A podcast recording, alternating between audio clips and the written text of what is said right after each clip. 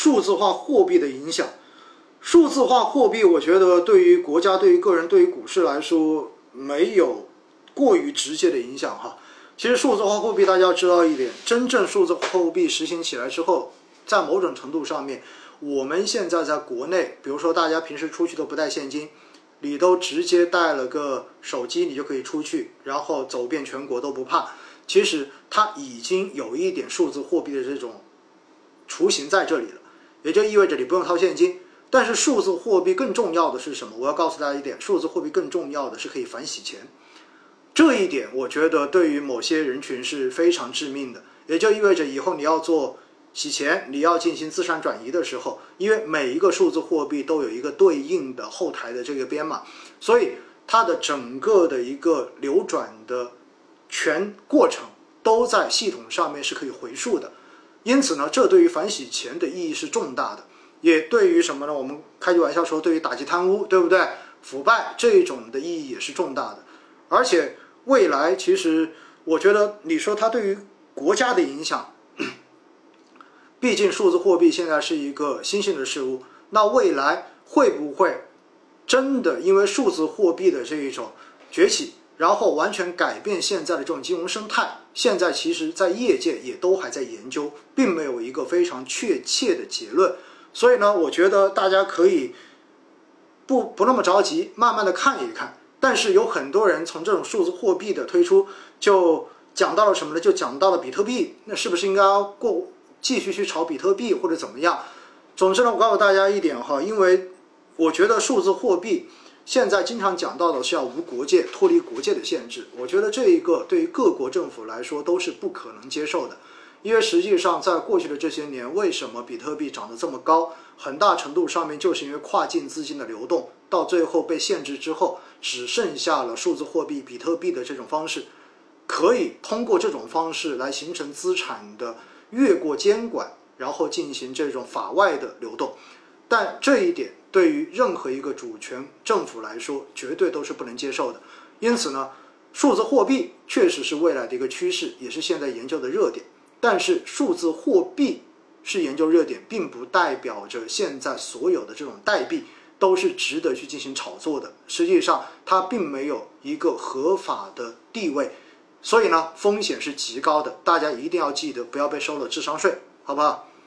这里有一个朋友问，买了招商生物医药分级，买早了，从第一天大跌就开始买，连着买了三天，结果后面又跌了很多，不敢加了，还能不能涨起来？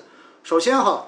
我看到你说的这一个基金叫做招商生物医药分级，那正常来讲，如果是分级基金，大概率应该是个指数基指数基金就应该是做定投的，而不应该是一笔怼进去的。所以，如果你是做指数基金，我建议你就做长期定投就好了，好不好？不用担心它下跌，定投是不择时的。然后，只要你坚持，只要你不断。我觉得长期这个行业这个方向，我自己前面已经讲过了，我还是看好的啊，我还是看好的。分级基金呢，当然我会建议分级，还是前面都讲过，因为分级基金要被取消嘛，市场上所有的分级基金到最后都会转型。那正常来讲呢，像招商生物医药分级，最后大概率应该也会转成普通的一个医药指数基金。如果我们只要不是在场内进行 B 份额的投资，问题都不大。因为分级基金的母份额跟普通的指数基金是没有区别的，好不好？大家记得这一点啊。短期如果你要硬要回溯呢，美国对于华为的进一步的这种打压，应该是造成今天科技股整体情绪走弱的一个很直接的原因。因为大家看到美国美政府对于华为的制裁升级了，对不对？然后把华为，呃，所有跟华为相关的二十六个，呃，子公司或者其他的这种分公司全部都列为了实体。所有的跟他们打交道的，然后全部都会受到制裁，所以这等于是把华为通过第三方的这些芯片厂，然后后来购买芯片，再做手机的这种可能性全部都堵死了。那么这一点的话呢，应该说在市场上面造成了比较直接的情绪上面的冲击。所以今天基本上华为的供应商的这些概念股都出现了比较大的回调。消费、医疗、科技单一板块机跟混合器哪种好？如果你买消费，医疗科技单一板块的基金就是单赛道的基金，单赛道基金很容易会受到行业轮换所带来的这种系统性风险，而如果你买混在一起的这种混合宽赛道的，相对而言呢，在不同市场情况下面，基金经理可能都能帮你找到赚钱的机会。所以从长期投资来讲，综合来考虑，确实是宽赛道的这种混合基可能会更靠谱一些，好吧？但是它对于基金经理的这种专业能力的要求也会更高一些，因为它要具备着跨行业研究的能力，而不仅仅是一个行业主题的研究能力。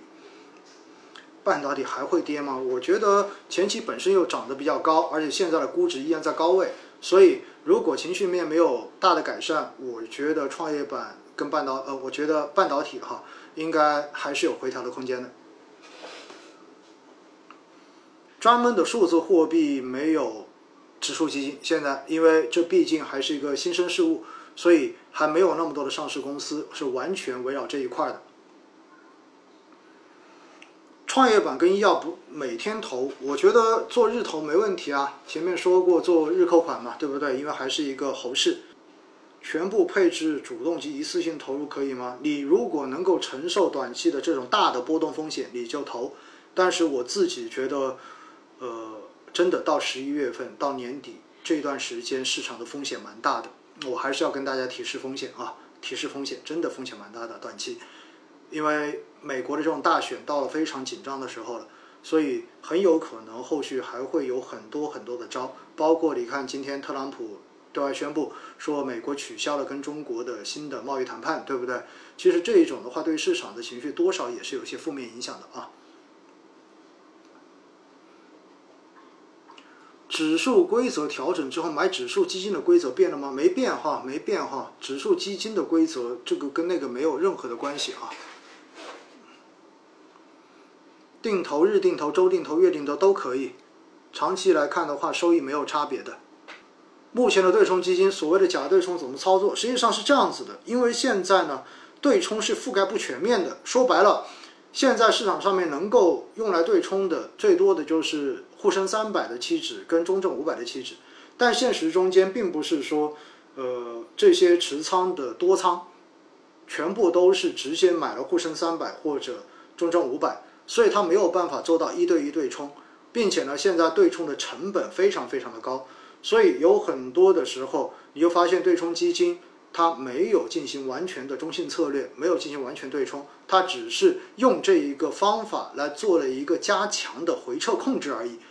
所以这就是我说，在整个的呃做空工具，就是对冲衍生品这一块的限制完全放开之前。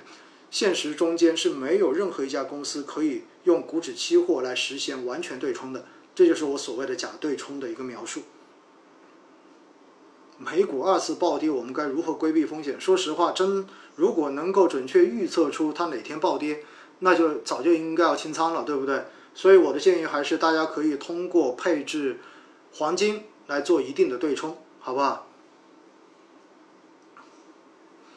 定投。不用管什么仓位的问题啊，你直接按照正常的扣款扣下去就行了。定投是一个长期扣款，不要间断的一个过程哈，这是我一直强调的。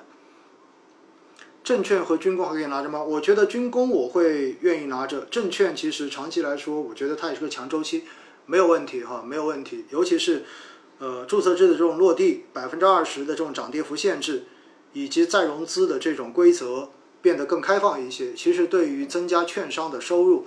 都是有帮助的。